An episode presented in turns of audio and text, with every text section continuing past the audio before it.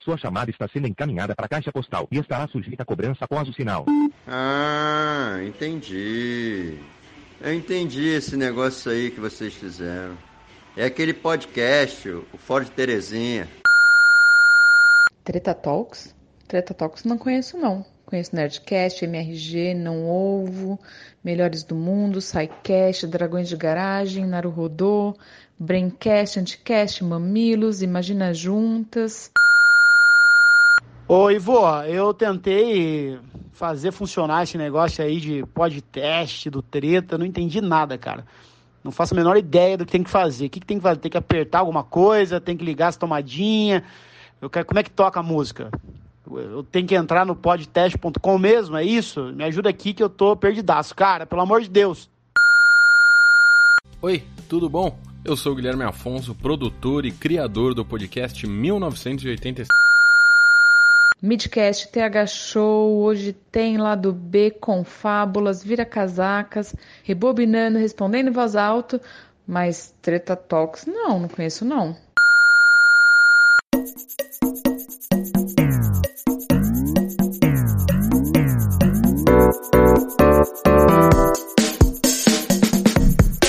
Respondendo em voz alta, por Vivian Lorinha Lero.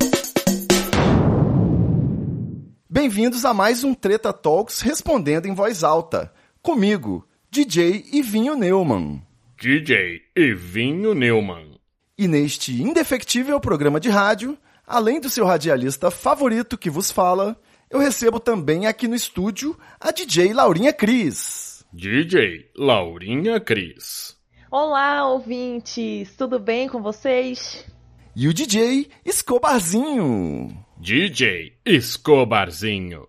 Salve, treteiro, vocês estão bonzinho? Depois que a gente invadiu a Rádio Piauí semana passada, a gente tomou gosto pela coisa. E dessa vez interceptamos o sinal da Rádio 4. Que no caso deveria se chamar 420 para responder em voz alta as perguntas dos ouvintes, na nossa segunda de três homenagens satíricas do especial Treta Talks de fim de ano.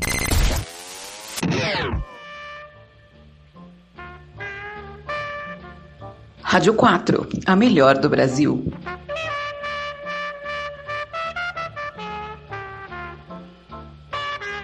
Dependendo do seu referencial. Então vamos às perguntas de hoje. Salve, salve, mano Ivo. É. De te falar, parece que tá tendo uma enxurrada de seda falsificada aí no mercado. Aí, me fala aí, como é que eu consigo fazer para saber se é seda original? Pô.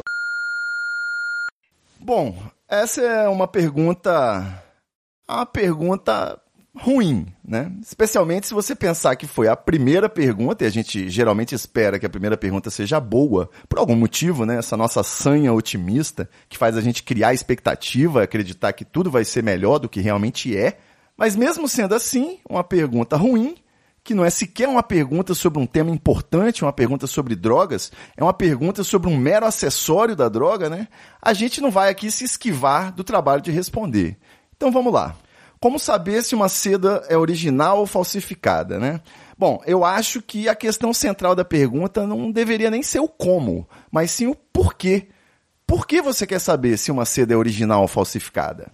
Eu entendo que aqui a gente cai numa questão ultrapassada de propriedade industrial, intelectual, direito de marca. Né? Hoje em dia não tem mais isso. Pensa bem, qual marca de seda que você usa? Smoking? Bem bolado? Papelito? Uma tenta se apropriar do gerúndio fumando, como se somente ela pudesse prover o ato contínuo de fumar. A outra se apropria de um bordão do apresentador ultra-reacionário do sistema brasileiro de televisão. E a outra quer ser dona de um apelido carinhoso pro papel. Não faz nem sentido. Você não tem por que respeitar a propriedade intelectual. E qual é o problema se a seda que você comprou é falsificada? Vai me dizer que a qualidade é inferior? Que não passou no teste do Inmetro? A cola vai soltar, o papel vai rasgar? Qual que é o problema? Sei não, isso está parecendo desculpa de perdedor, sabe? Quando seu primo toma um pau no FIFA e fala que a culpa é do controle genérico que você comprou na Santa Efigênia? Ou do esquema tático do Bragantino? Eu não disse aí qual edição do FIFA que a gente estava jogando, né? Mas é, Isso parece desculpa de quem não sabe apertar. Ou pior, de quem não sabe fumar. Se você tem boca de alicate, boca de piscina ou boca de geladeira, não vem colocar a culpa no comércio ilegal de seda falsificada, não.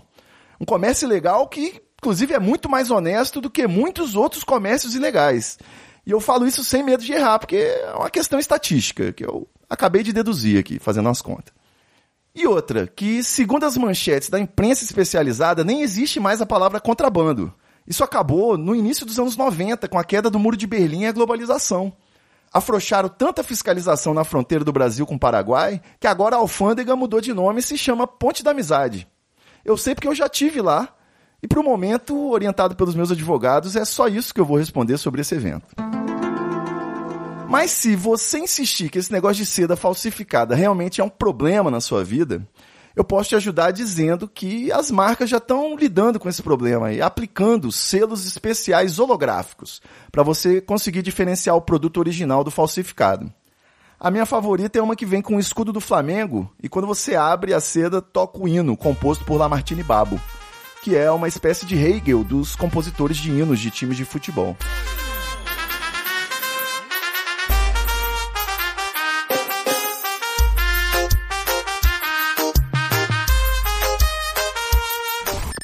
Mas convenhamos, né? Com todo o respeito ao Flamengo e à filosofia alemã, no fim das contas, isso tudo é uma grande perda de tempo.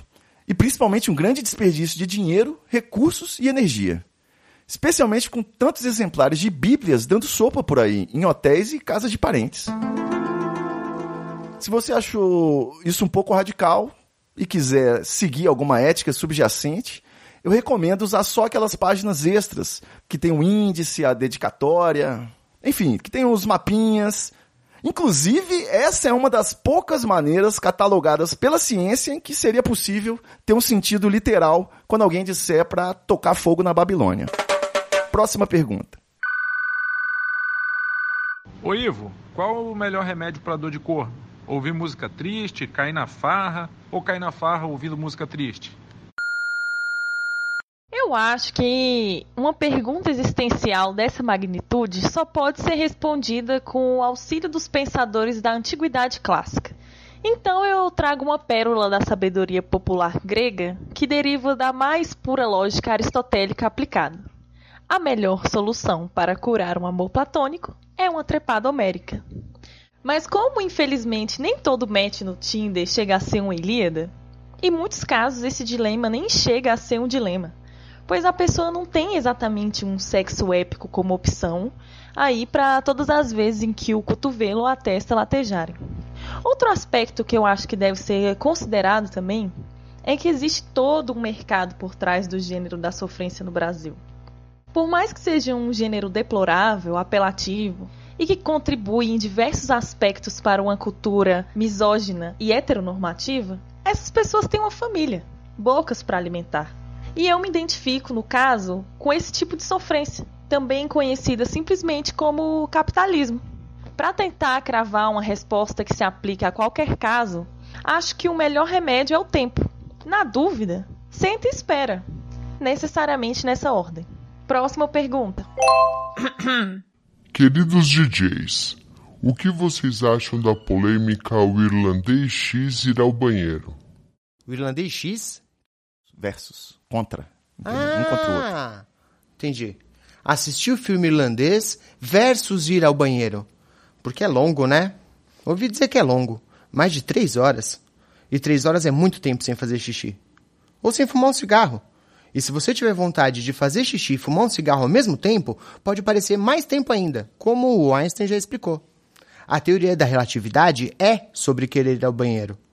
E também tem a questão de que nenhum filme precisa ter três horas. Se o diretor precisa de um oitavo de um dia para explicar a história dele, ele está fazendo um péssimo trabalho. Alguma coisa ali está sobrando. Personagem demais, subtrama irrelevante. E o botão do pause está ali perto, o que faz toda a diferença. O cinema não tem botão de pause e aí você assiste o filme todo. Mas a Netflix tem. Se tem botão de pause, o diretor te deu a opção de pausar a história.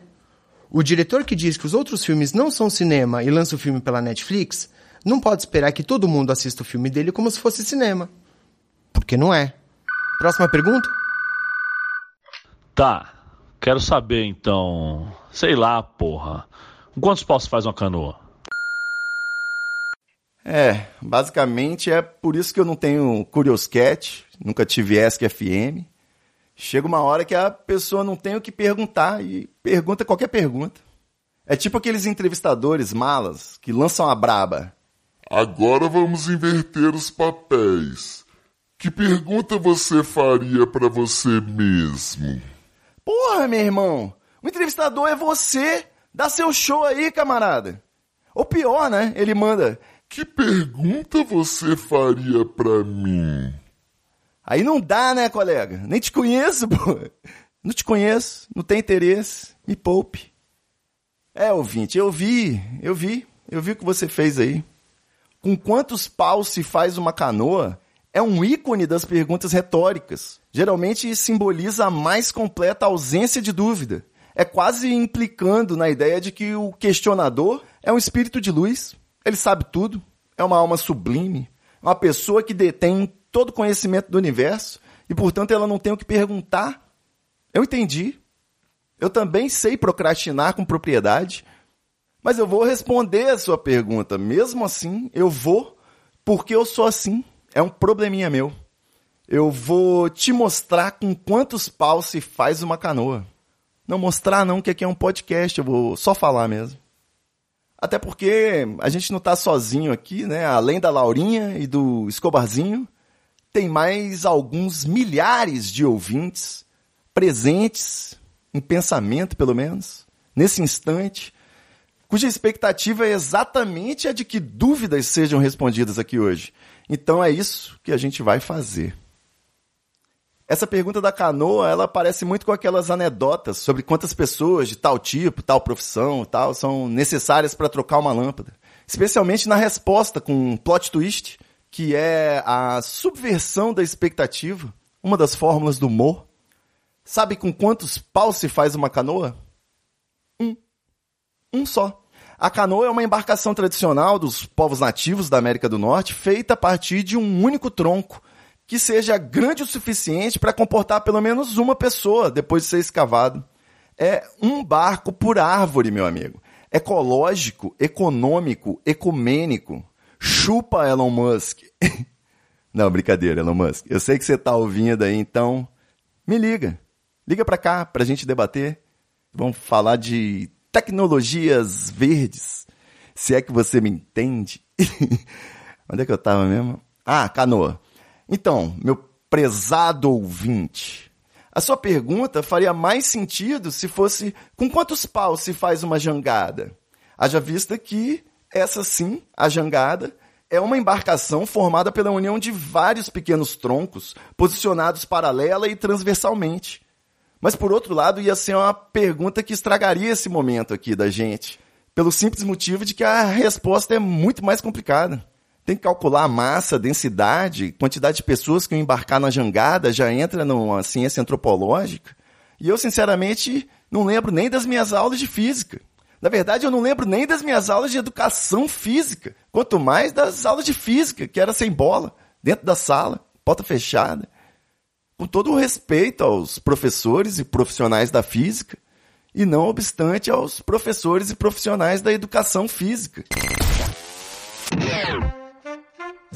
Rádio 4, a sua quarta opção.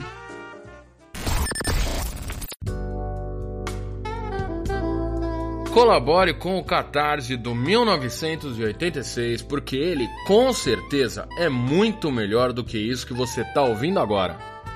Eu nem sei o que você está ouvindo agora, porque isso é um spot genérico que vai rodar em vários programas de baixa qualidade, mas é para você ver como tá a minha confiança nesse projeto. Tá, é isso que eu tinha que falar? Esse que é o spot? Tá, é isso, eu não sei. Colabora aí com o Catarse do 1986, é audiodrama, é mais legal que essa bosta aqui que você tá ouvindo. Tá bom? É isso? Tá bom isso? Tá bom, então tá.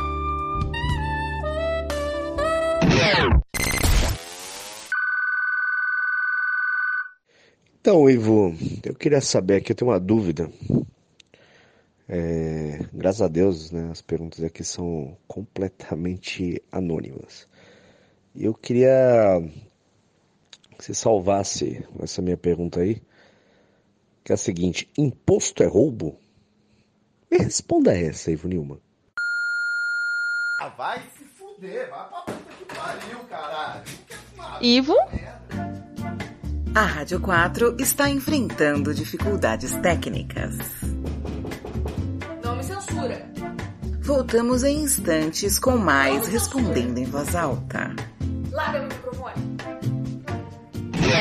Tá, eu respondo. Se imposto é roubo, né?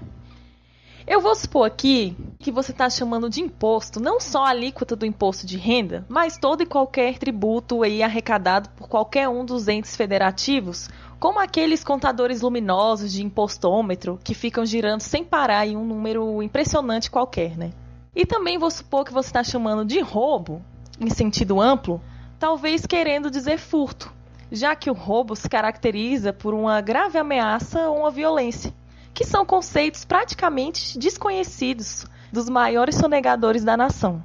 Acho que nem precisamos falar em nomes, né? Pois bem, considerando tudo isso, acho que dá para dizer que a sua resposta é sim. Imposto é roubo, sim. Surpreendi? É fácil de entender. O sistema tributário, da forma como ele é hoje no Brasil, financia uma máquina de aumentar as desigualdades sociais. Os ricos pagam muito pouco, e os pobres seguem levando no lombo. E se os pobres ameaçam qualquer tipo de manifestação ou greve, entra em cena um aparato policial para garantir a grave ameaça ou violência do roubo. A diferença entre a consciência de classe e a fábula ANCAP é que uma nos permite enxergar aí a injustiça do sistema e a violência estatal de forma crítica, enquanto a outra acha que privatizar a injustiça e a violência traria melhores resultados. Era para ter uma piada aqui? Ivo? A pergunta que não quer calar: a astrologia é o terraplanismo socialmente aceito?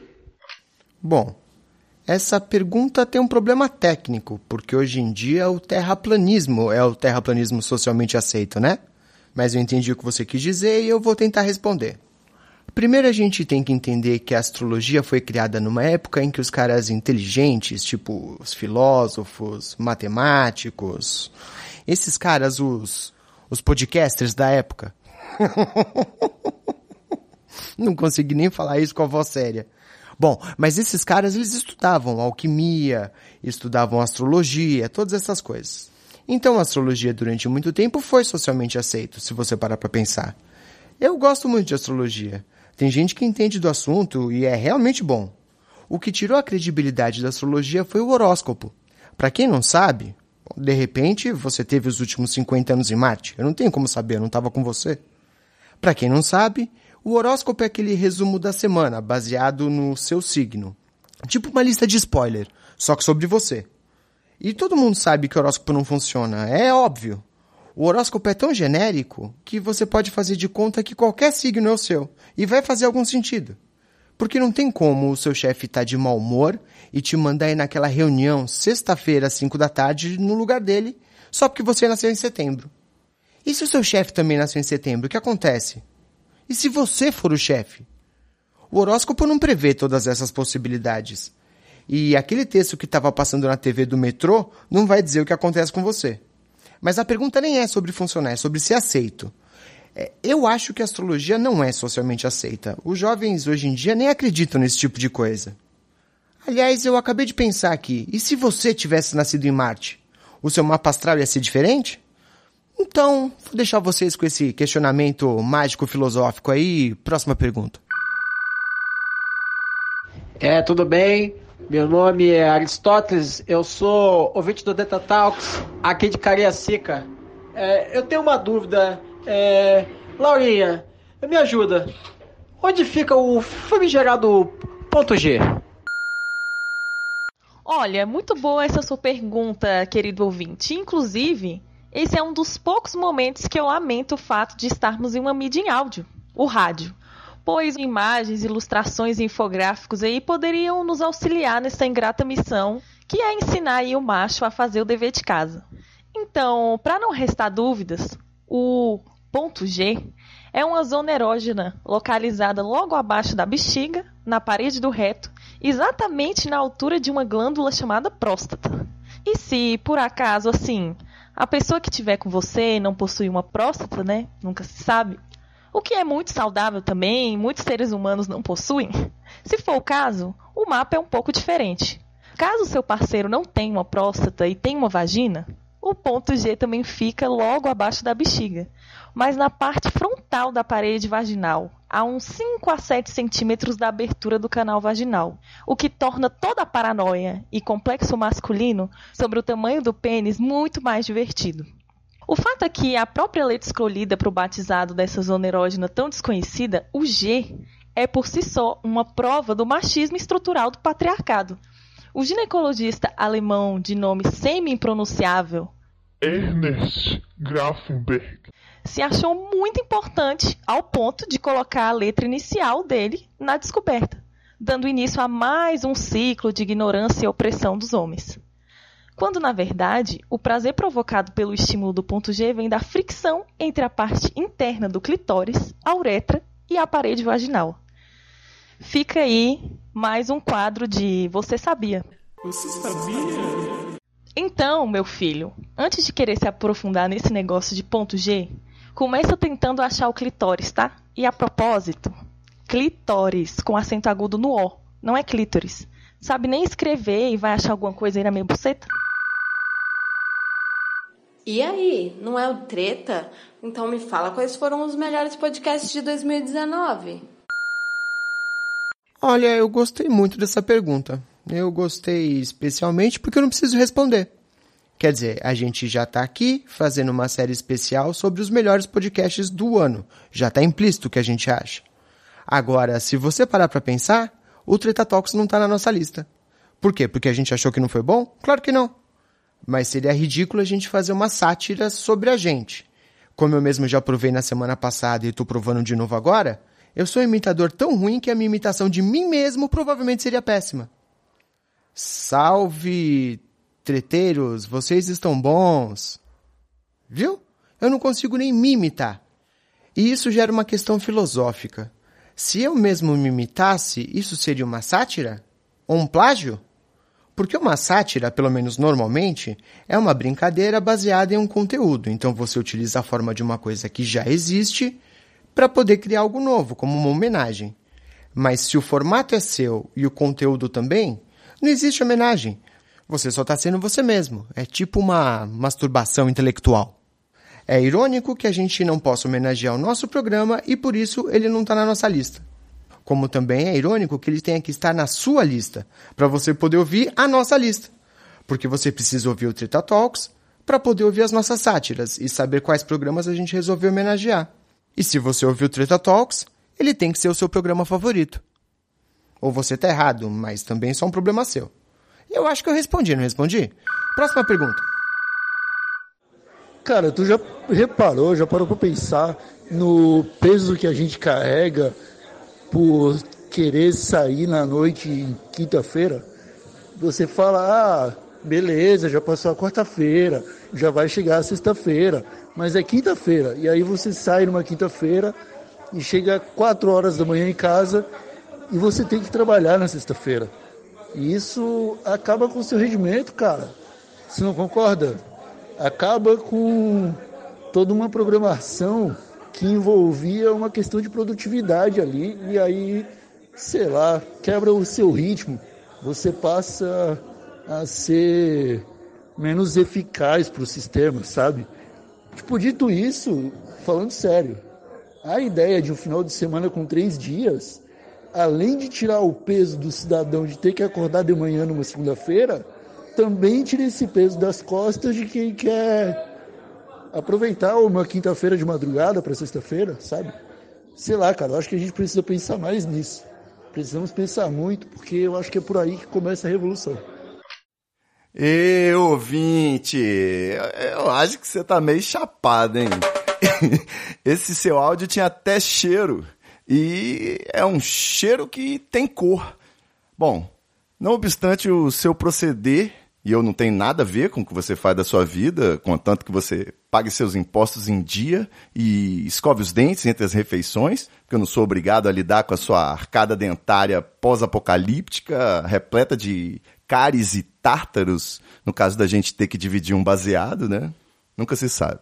Mas não obstante o seu proceder, a sua ideia é muito boa. Eu tô dentro. Fim de semana de três dias? É isso mesmo? Pô, não precisava nem falar tanto, era só dizer essas palavras aí, palavras mágicas. Eu tô dentro, tô dentraço. Eu só não entendi direito a conexão da balada na quinta com enforcar a segunda. Mas tudo bem, eu respeito também. Se vocês frequentam as festinhas tão hardcore, né? Que precisa de quatro dias para se divertir, eu não vou criticar. Eu acho que vocês estão no seu direito. Eu fico um pouco preocupado com o desempenho da economia, em como que o neoliberalismo e o neofascismo vão reagir a esse movimento empalando a classe trabalhadora aí de outras formas. Eu fico. Mas tudo bem. Quatro dias, pô, vale a pena. Perceba que eu acho que de alguma forma eu cobri a sua oferta. Mas também tenho certeza que você não vai se importar. Aliás, eu acho que já que estamos aqui, né, a gente podia se empenhar um pouquinho mais. Não vamos deixar o serviço pela metade primeiro dia da semana se chamar segunda é só uma das muitas outras ironias do calendário gregoriano. Vai dizer que não foi um grande equívoco da humanidade os meses terem 30 ou 31 dias? Sem falar naquele fevereiro deficiente, que também é um problema, ainda mais o pessoal que faz aniversário dia 29, complicado. Uma hora ter 60 ao invés de 100 minutos, né? É disso que eu estou falando. Um dia ter 24 horas. Não dava para trabalhar com um esquema de decimais, de dezenas. Estava vindo tão bem aí na civilização, com seus zeros todo redondinho, fácil de calcular, de desenhar. E eu não estou falando isso porque eu tenho toque, tá? Até porque eu não tenho toque. Eu não fui diagnosticado e eu não quero desrespeitar nenhuma minoria desfavorecida aqui desse programa. Eu não tenho toque. Eu tenho sim uma certa mania chata de organização, e eu sei que muitos ouvintes compartilham dessa mesma paranoia. Nesse ponto aqui eu já nem preciso falar que eu espero, sinceramente, que o Felipe Neto já esteja com plano de batizar o seu herdeiro de Felipe Bisneto. Para mim faz todo sentido. E também que a Associação de Cartórios do Brasil, se for mesmo essa entidade que cuida disso, eles precisam urgentemente oficializar o nome Sandy como feminino de Júnior, no caso de uma mãe querer colocar o próprio nome na filha. Eu acho justo, é empoderamento. A beleza simétrica da coerência, coisa linda. É disso que eu tô falando, pô. Esse negócio de reforma da Previdência, reforma trabalhista, até agora parece que não tá dando muito certo, não. A gente tem que reformar o que interessa. Reformar o calendário, reformar a BNT, reformar o léxico. E também tem que trocar de pedreiro, né? Mas eu vou deixar isso para outro programa. Se você acha que eu estou preocupado à toa, que minha motivação não é legítima, eu vou falar que tem pouca gente falando sobre isso, mas a civilização tem mais um bug do milênio pela frente. E não é só o bug de 3001, que esse está muito lá na frente. Eu estou falando do verdadeiro choque de gerações que vai ser quando o pessoal da geração Z começar a ter filho. E a gente tiver que começar a procurar letras em outros alfabetos. Já tinha que ter pensado nisso quando o pessoal da geração X e da geração Y começou a transar. E já faz bastante tempo. E não tinha ninguém pensando nisso. Não tinha, e a maior prova disso é o termo milênio. Eu tenho medo. Depois do milênio, o que, que vai vir, né? Jujuba, pôr do sol, inhame. Por outro lado, também tem umas mudanças de padrão que não precisava mudar. Estava funcionando bem. O Web 1.0, por exemplo, que nem se chamava né, Web 1.0, até surgir a Web 2.0, ela se chamava só Web mesmo, sem número. É que nem o bolo, que não é bolo de nada, é bolo de bolo.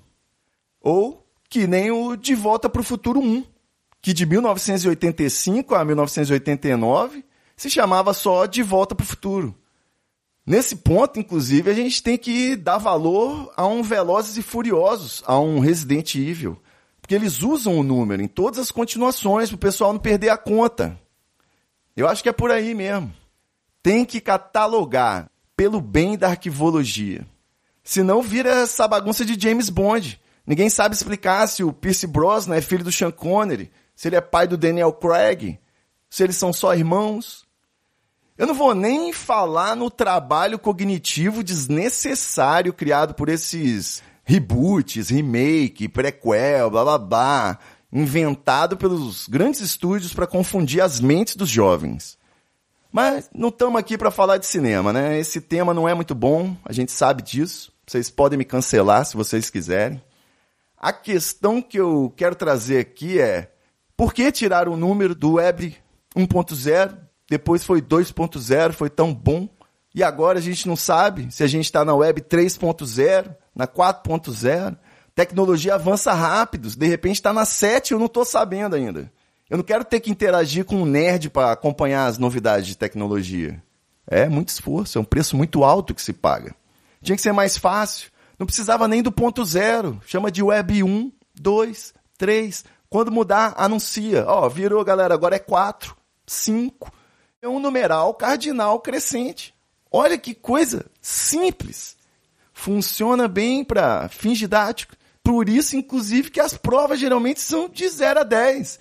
Você nunca pensou nisso? O eufemismo atrapalha o aprendizado. É confuso esse negócio de escola de samba ter grupo especial, grupo de acesso, para não menosprezar o espetáculo. Não obstante o fervilhante caldeirão cultural do carnaval brasileiro, eu sinto muito, mas é primeira divisão, segunda divisão, terceira divisão. Pode falar, gente, pode falar. Não dói. No futebol também, para saber que a Série A está acima da Série B, é fácil, é tranquilo. Mas para você identificar se a série G está antes da série J, metade da população brasileira já vai passar um aperto. Eu sinto muito aí minha crise de malária sem alça, mas eu confesso que eu poderia levar essa minha implicância com padrões inconsistentes até para uma eventual conferência da ONU contra certos nomes de países. Eu ia fazer um discurso. Se uma é Guiana Francesa, a outra não pode simplesmente se chamar Guiana. Se tem África do Sul, tem que ter uma do Norte, pô. E a velha Zelândia? Nunca vi, nunca encontrei no mapa. E o Brasil também não fica muito atrás, tá? Eu não vou nem falar nada para não ofender o pessoal do Mato Grosso do Norte. Eles são muito sensíveis. E estão reclamando de barriga cheia, tá? Porque nada é mais obsceno do que São Paulo ser a capital de São Paulo e o Rio de Janeiro ser a capital do Rio de Janeiro.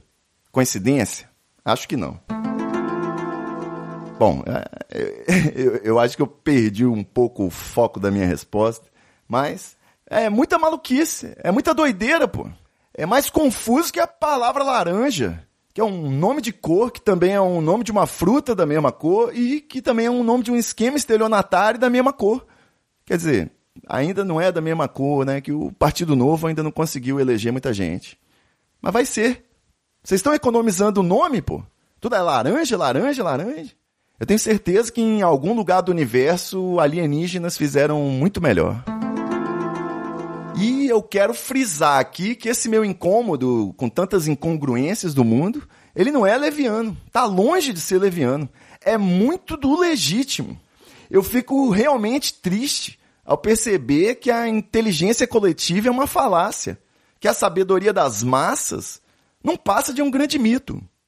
E por mais que eu defenda a ideia de que a pior das democracias é melhor que a melhor das ditaduras, está cada vez mais difícil acreditar que as instituições estão funcionando, acreditar que isso aí é muito melhor do que disparates de um tirano.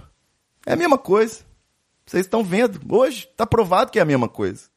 Bom, em última análise, depois dessa breve digressão, eu acho que vai ser um longo caminho até a gente conseguir chegar na era de Aquário e no fim de semana de três ou quatro dias. Ou não, também. Não vou estar tá vivo, né? Eu fumo.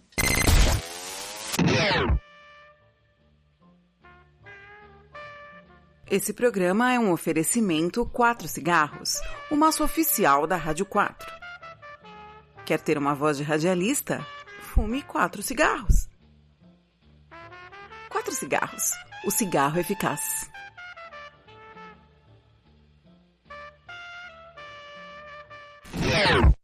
Bom, é isso. A gente vai ficando por aqui. Eu espero que vocês tenham gostado do programa. Não que faça muita diferença na prática o seu grau de apreço por esse episódio, mas de fato, de um modo geral, seria particularmente mais satisfatória a hipótese de vocês terem gostado do que a de não terem gostado. Vaidade mesmo, sabe? Eu não vou ficar sabendo, mas eu vou ficar aqui mentalizando essa possibilidade. Esse foi o Treta Talks respondendo em voz alta. A gente volta na próxima semana com o último episódio da nossa série de sátiras dos podcasts que fizeram bonito em 2019. E que também é o último episódio da temporada 2019 do Treta Talks. É o season finale do season finale. É que nem o filme Inception. Ninguém entende nada. Ninguém entende nada e claramente o roteirista estava usando mais de uma droga enquanto foi escrito. Enfim, grande beijo e até mais. Tchau, gente. Beijo.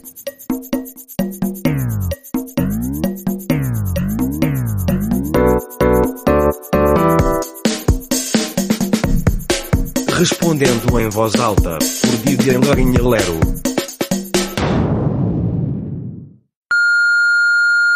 DJ Ivinho Newman. Eu fiz isso com a boca, tá? Só pra você não achar que eu tô editando o arquivo. Gostaria aqui de fazer uma denúncia. Denunciar que meu irmão me obrigou a gravar esses áudios. E é tudo fake! Tudo fake desse podcast! Muita treta, vixe, muita treta, vixe. I can feel it. Muita treta, vixe, muita treta. Eu estou sentindo uma treta.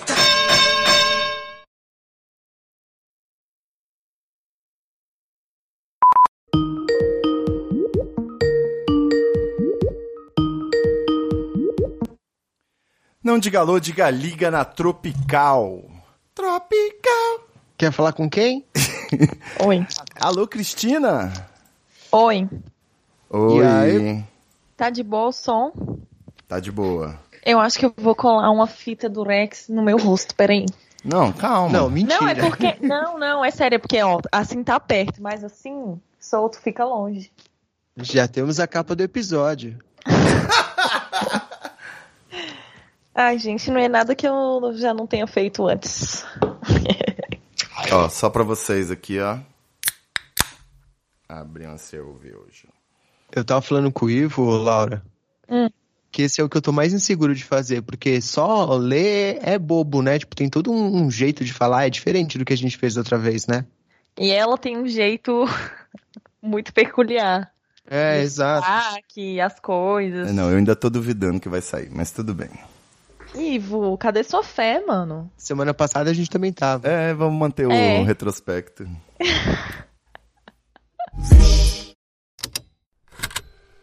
Estalo Podcasts.